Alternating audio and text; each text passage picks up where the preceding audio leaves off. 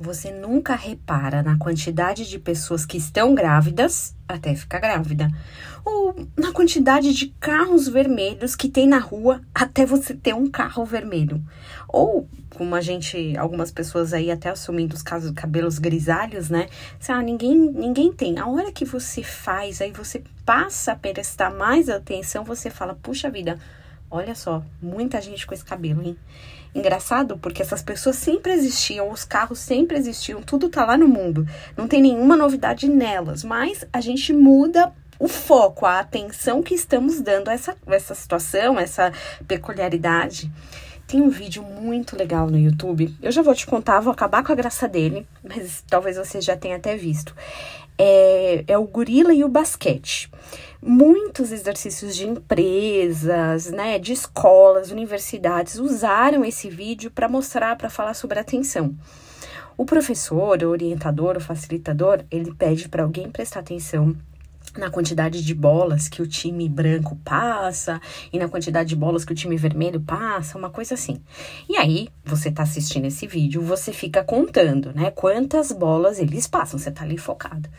Só que no meio do basquete passa um gorila. Ninguém nem percebe. A maioria das pessoas não percebe. Eu mesma não percebi. Eu tava focada em contar quantos passes aquele jogador dava, né? Os jogadores davam.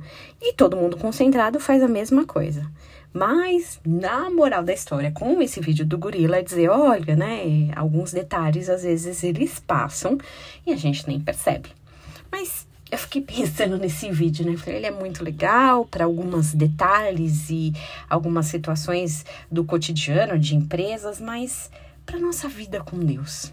Será que a gente tem que ficar parando e pensando no gorila ou a gente tem que contabilizar os passes, né? O, a troca de bola. Se Jesus nos mandou, se Deus deu uma orientação para nós, será que vale a pena prestar atenção nas distrações? Prossigo para o alvo, para o prêmio da soberana vocação de Deus em Cristo Jesus. Filipenses 3,14. Paulo não ficava olhando o gorila no meio do basquete. Ele contava os passes. Era isso que ele precisava. O alvo. Eu prossigo para o alvo. Eu faço o que me foi mandado fazer. Claro, eu, especialmente, acho que pela minha formação, eu tenho uma atenção grande a detalhes. Mas em certas situações, mais do que a atenção dos detalhes, a gente se distrai com eles. Então, hoje, você tem que contar o número de bolas, ou você tem que contar o alvo, prosseguir para o alvo que é Cristo Jesus. Depois olha esse vídeo e me conta se você viu o gorila logo. Agora que eu falei, você vai ver, né? mas tudo bem. Tenha um dia muito abençoado em nome de Jesus.